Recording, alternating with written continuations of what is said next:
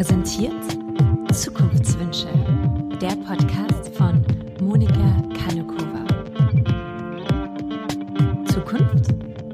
Einmal um die Ecke gedacht.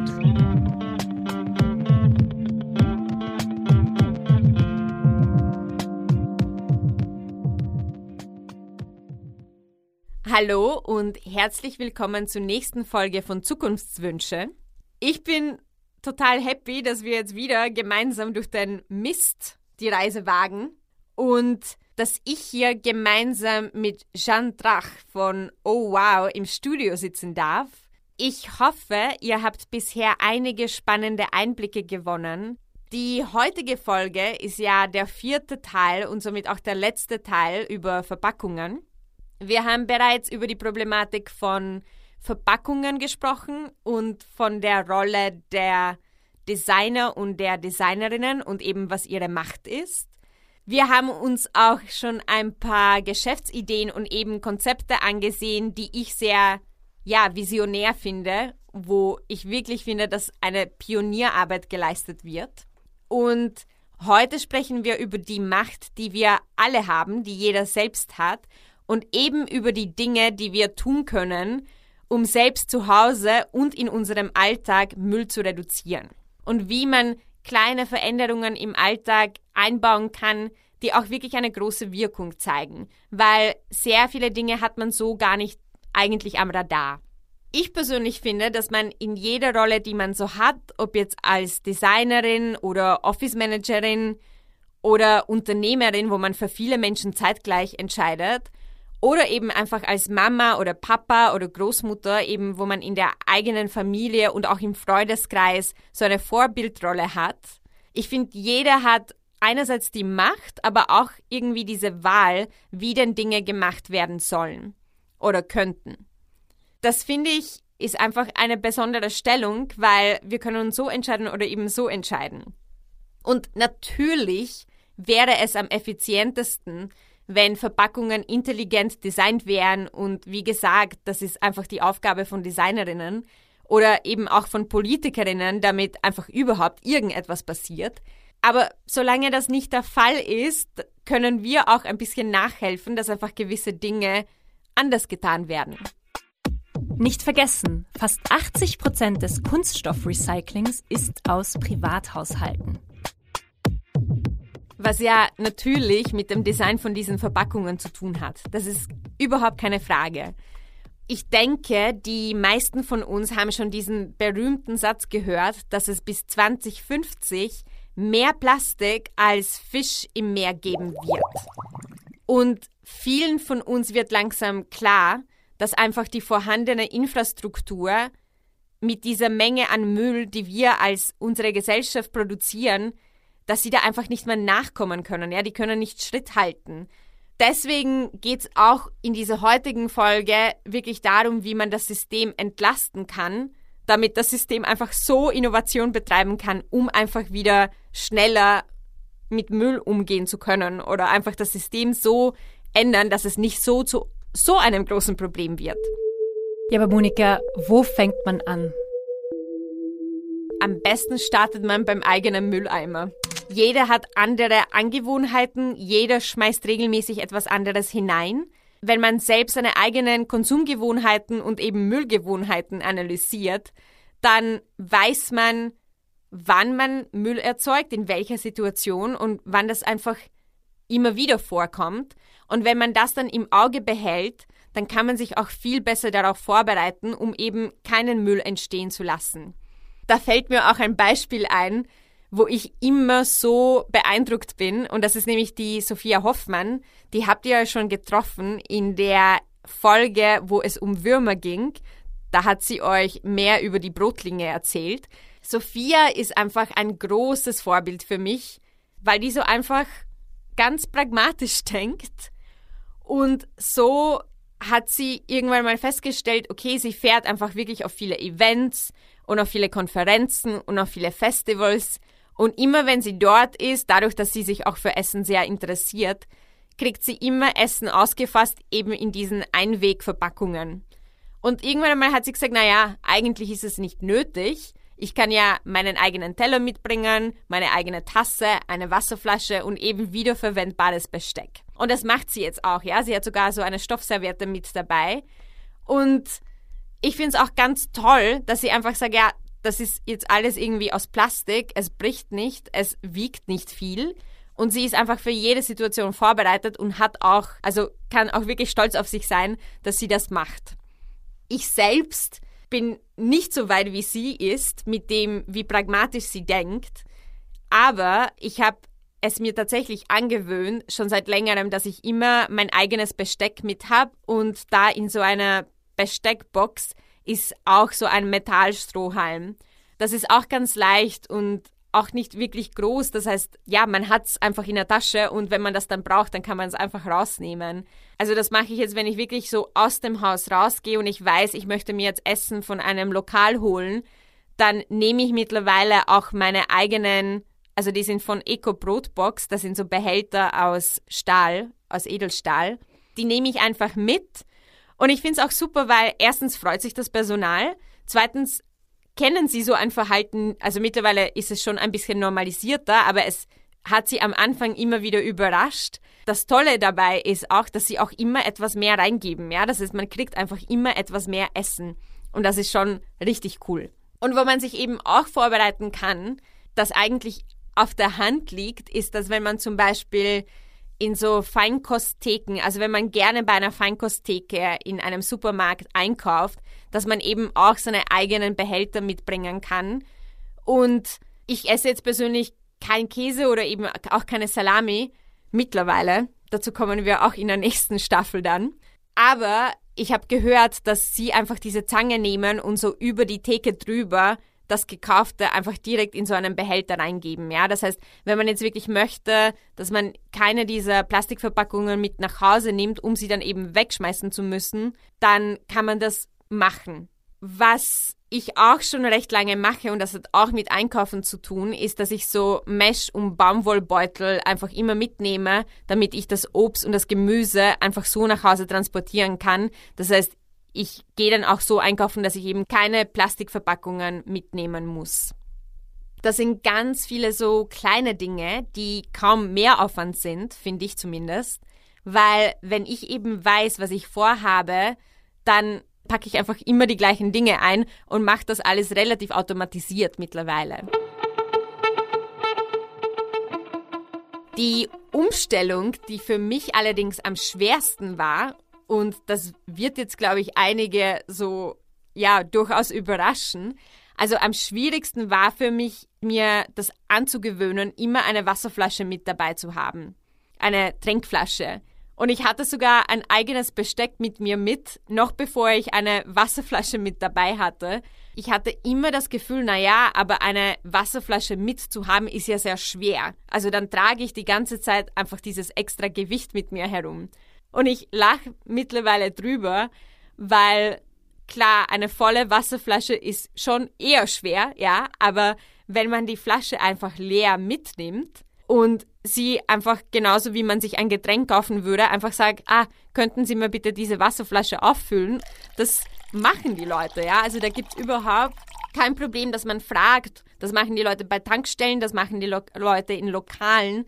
Man kann auch auf die Toilette gehen. Also da braucht man sich auch überhaupt keine Sorgen machen. Und seit ich in einem Lokal sogar mitgebrachtes Geschirr abgewaschen habe auf der Toilette, glaube ich, also die Welt ist nicht so streng, wie wir manchmal glauben, dass sie es ist. Ja, das heißt, da kann man sich einfach diese Dinge durchaus erlauben.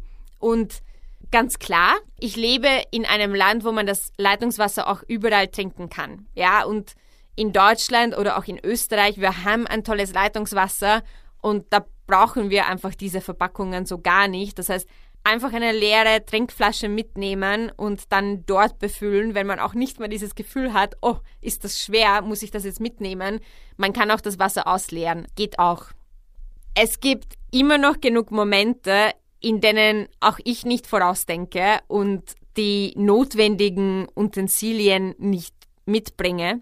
Aber es ist mir auch aufgefallen, dass wenn ich zum Beispiel Kaffee holen gehe in Berlin und ich nicht meinen eigenen Kaffeebecher mit habe, dass ich dann schon ein bisschen verurteilt werde. Ja, also dass einfach die Leute schon einem diesen Blick zuwerfen, der einen auch sehr schnell erzieht, habe ich so das Gefühl, weil mittlerweile habe ich es auch schon automatisiert und das hat vielleicht auch mit Corona zu tun, dass wenn man sich eben zum Kaffee trinken und spazieren verabredet, was jetzt mittlerweile sehr normal geworden ist, dass ich dann auch wirklich immer meinen Kaffeebecher mitnehme. Ich glaube, dass einfach diese Umgebung, in der wir uns aufhalten und die Menschen, mit denen wir umgeben sind, dass sie einen sehr großen Einfluss auf uns haben und eben ja, also es ist klar, dass wenn man irgendwie die erste Person sein muss oder sein sollte, die diese Veränderung anstoßt, dann schüchtert das vielleicht ein und es braucht ganz klarerweise auch Selbstbewusstsein. Aber ich finde, dann kann man wirklich doppelt und dreifach und vierfach auf sich stolz sein, wenn man das dann wirklich schafft. Außerdem, das sollte ich vielleicht auch sagen, weil als ich darüber nachgedacht habe, warum mir gewisse Sachen leichter fallen, sie auch mitzunehmen, es ist, weil ich mir irgendwann einmal statt einer Handtasche einen Rucksack gekauft habe, der auch wirklich schön ist und da macht es keinen Unterschied, ob da jetzt noch extra Besteck drinnen ist oder nicht, weil habe ich so am Rücken, merke ich auch nicht so sehr. Wenn ich jetzt schon diese Modebrücke schlage und über Mode spreche, was ja schon das Thema war in der zweiten Folge, wo wir mehr über die Kreislaufwirtschaft in der Modeindustrie oder Bekleidungsindustrie gesprochen haben, dann könnt ihr euch vielleicht eher noch erinnern, und jetzt kommt wieder das tolle Wort, das die Jeanne sagen wird. 5R. Genau, das 5R-System. Und das gleiche System, nämlich die 5R, gibt's auch in der Zero-Waste-Bewegung, also in der Unverpackt-Bewegung. Dort sind die natürlich diese, sag's, R. die sind etwas anders, aber das System ist ziemlich ähnlich. Das erste R ist refuse, also ablehnen. Man nimmt verpackte Dinge, Einwegbecher, Strohhalme gar nicht erst an. Gerade bei Strohhalmen muss man oft daran denken, da viele Kellner sie noch immer so automatisch reingeben, wenn man etwas bestellt. Ich habe ja schon erwähnt, dass ich meinen eigenen Strohhalm dabei habe, bei meinem Besteck einfach mit dabei. Und diese wunderbare Idee habe ich bei der Sarah Reindl, das ist die Gründerin vom Grazer Unverpacktladen Das Gramm.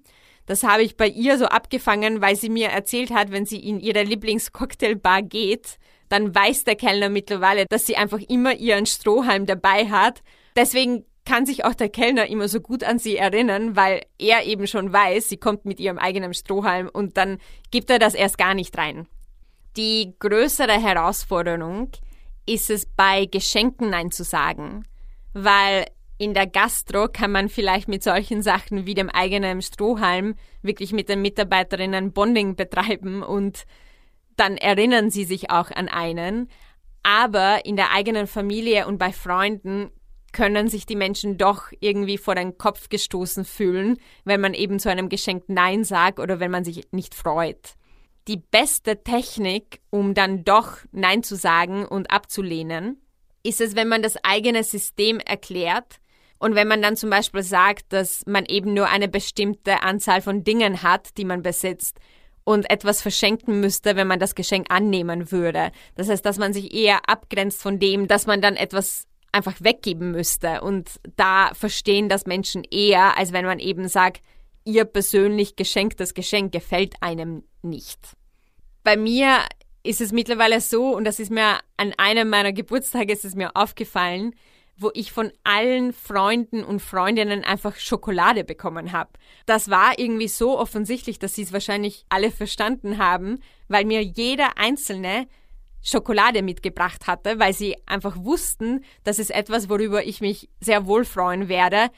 Trotzdem ist meine liebste Freundin die, die jedes Jahr zu mir sagt, Monika, was möchtest du dieses Jahr sehen? Wohin sollen wir fahren? Was ist so das Spannende für dich? Und das ist weiterhin mein liebstes Geschenk, aber da müssen wir, glaube ich, noch dran arbeiten, dass das das gesellschaftlich akzeptierte Geburtstagsgeschenk sein wird. Und ich hoffe, soweit kommt es irgendwann einmal. Das nächste R steht für reduzieren. Damit ist gemeint, dass man alles, was man nicht braucht, weitergibt. Ja, also entweder verschenkt man es oder man verkauft es bei einem Flohmarkt oder eben bei verschiedenen Second-Hand-Plattformen, aber dass man einfach dieses, diesen Überfluss gar nicht erst behält. Das nächste R, also Reuse, steht für Wiederverwenden. Ihr habt schon bei meinem Gespräch mit Katrin Oeding gehört, dass man zum Beispiel die Verpackung von der Seife Stop the Water While Using Me oft eben anderswertig verwendet. Ja, also manche Menschen leeren einfach eine andere Seife rein und verwenden es wieder. Manche verwenden die gleiche Flasche fürs Waschmittel, für Shampoo oder sogar als Blumentopf oder Bleistiftbecher. Recyceln, das nächste R, bedeutet, dass man den eigenen Müll gründlich trennt. Darüber haben wir auch schon in der einen Folge gesprochen, wo es einfach um die Komplexität von Verpackungen ging. Das war die Folge 4, wo ich erklärt habe, dass wenn man so einen Joghurtbecher hat, man den ja zuerst auswaschen muss und dann eben darauf schauen muss, dass man diese verschiedenen Materialien auf diesem Becher voneinander manuell entfernt. Das heißt, die Alufolie muss separat abgewaschen und getrennt entsorgt werden. Das Plastik muss gewaschen und separat entsorgt werden und auch diese Papierhülle muss einfach separat in den Papiermülleimer rein. Das heißt, dass man wirklich gründlich trennt, weil es ist die sicherste Methode, dass der eigene Müll vollständig recycelt werden kann. Ja, und das letzte R steht für Rot und somit verrotten. Auf das Thema bin ich ja schon in der Folge übers Kompostieren, also in der ersten Folge, ausführlich eingegangen. Und dann gibt's natürlich noch den Restmüll. Und den muss man eben in die Restmülltonne werfen. Was aber auch ganz wichtig ist, dass man viele Dinge, die sehr oft in der Toilette landen, dass man eben auch die in den Restmüll wirft. Ihr habt ja bestimmt irgendwann einmal schon so Poster auf Toiletten gesehen, wo man daran erinnert wird, dass man gewisse Sachen nicht in die Toilette werfen soll. Ich habe mich immer gefragt, an wen sich solche Plakate eigentlich richten, weil es für mich persönlich immer klar war, dass man sowas nicht tut. Aber das ist auch etwas, was ich nur weiß, weil das meine Mutter immer zu mir gesagt hat. Und natürlich, da es sich genauso um ein Thema handelt, wo das nur im engsten Kreis, wo das so weitergegeben wird, weil so ein persönliches Thema ist, dann wissen es die Menschen teilweise einfach nicht, ja? Und deswegen werfen viele Menschen alles Mögliche in die Toilette, also Kondome, Zigarettenstummel, Pflaster, Wattestäbchen, Slip-Einlagen, Binden, Tampons, wer weiß, was sonst noch. Könnt ihr euch das eigentlich vorstellen, dass allein in Großbritannien jeden Tag zweieinhalb Millionen Tampons von Frauen in die Toilette gespült werden. Zweieinhalb Millionen Tampons. Jeden Tag.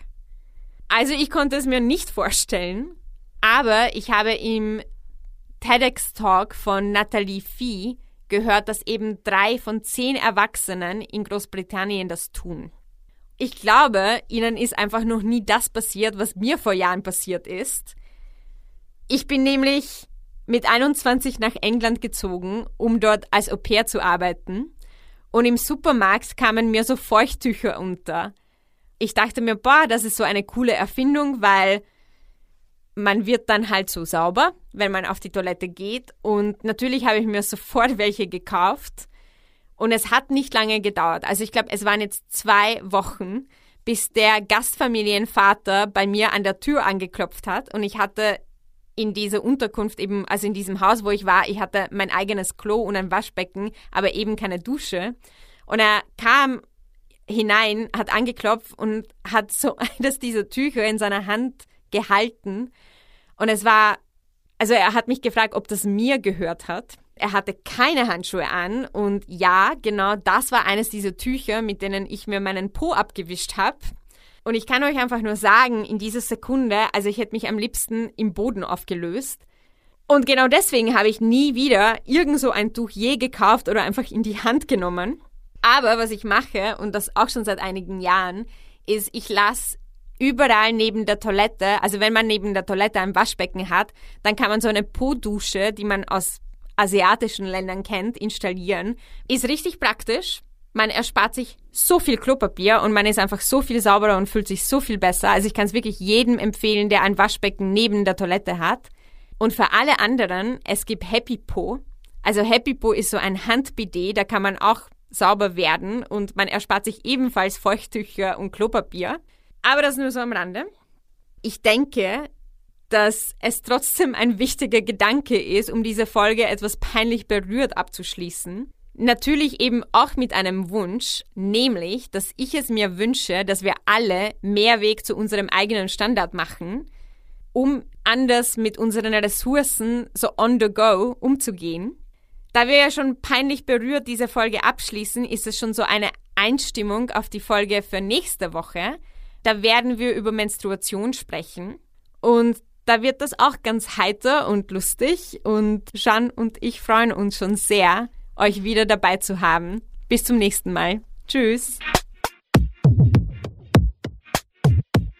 Ihr Lieben, vergesst nicht, ihr seid Teil unseres Podcasts. Wir freuen uns immer, wenn ihr uns eure Zukunftswünsche schickt.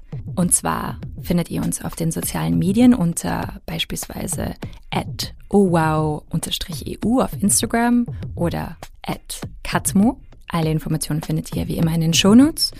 Und heute haben uns wieder zwei Zukunftswünsche erreicht. Zum Thema Nachhaltigkeit würde ich mir wünschen, dass es in der Stadt weniger Autos gibt, mehr Grünflächen für die frei werdenden Parkplätze dann eventuell. Dann würde ich mir wünschen, äh, dass äh, generell nicht so viel gebaut wird und äh, das Land eher als Boden zum Anbau genutzt wird und eine strengere Kontrolle und klare Richtlinien für Mülltrennung und Entsorgung, denn das funktioniert nicht wirklich in Wien.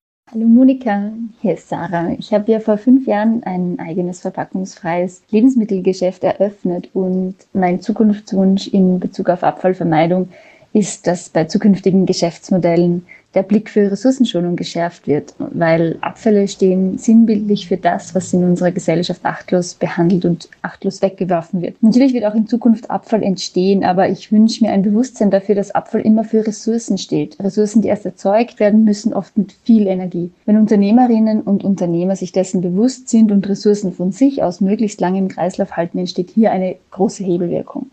Und Abfallvermeidende Geschäftsmodelle haben natürlich auch abfallvermeidende Kundinnen und Kunden.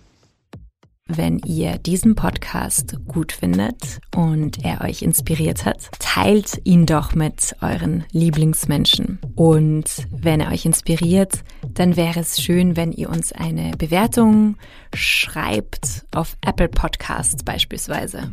Wir hören uns in zwei Wochen wieder mit dem spannenden Thema Menstruation und haben schon als Vorgeschmack eine Podcast-Empfehlung für euch. Und zwar der Podcast Jeans Heldinnen mit Annemarie Harand die Gründerin von der Erdbeerwoche, die euch einige Fakten über Menstruation und Müll präsentieren wird.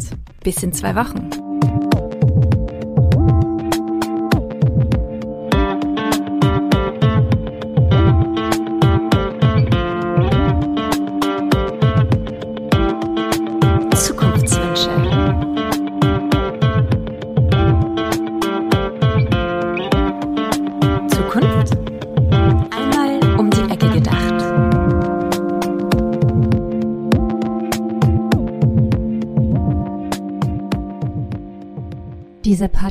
Podcast wurde präsentiert von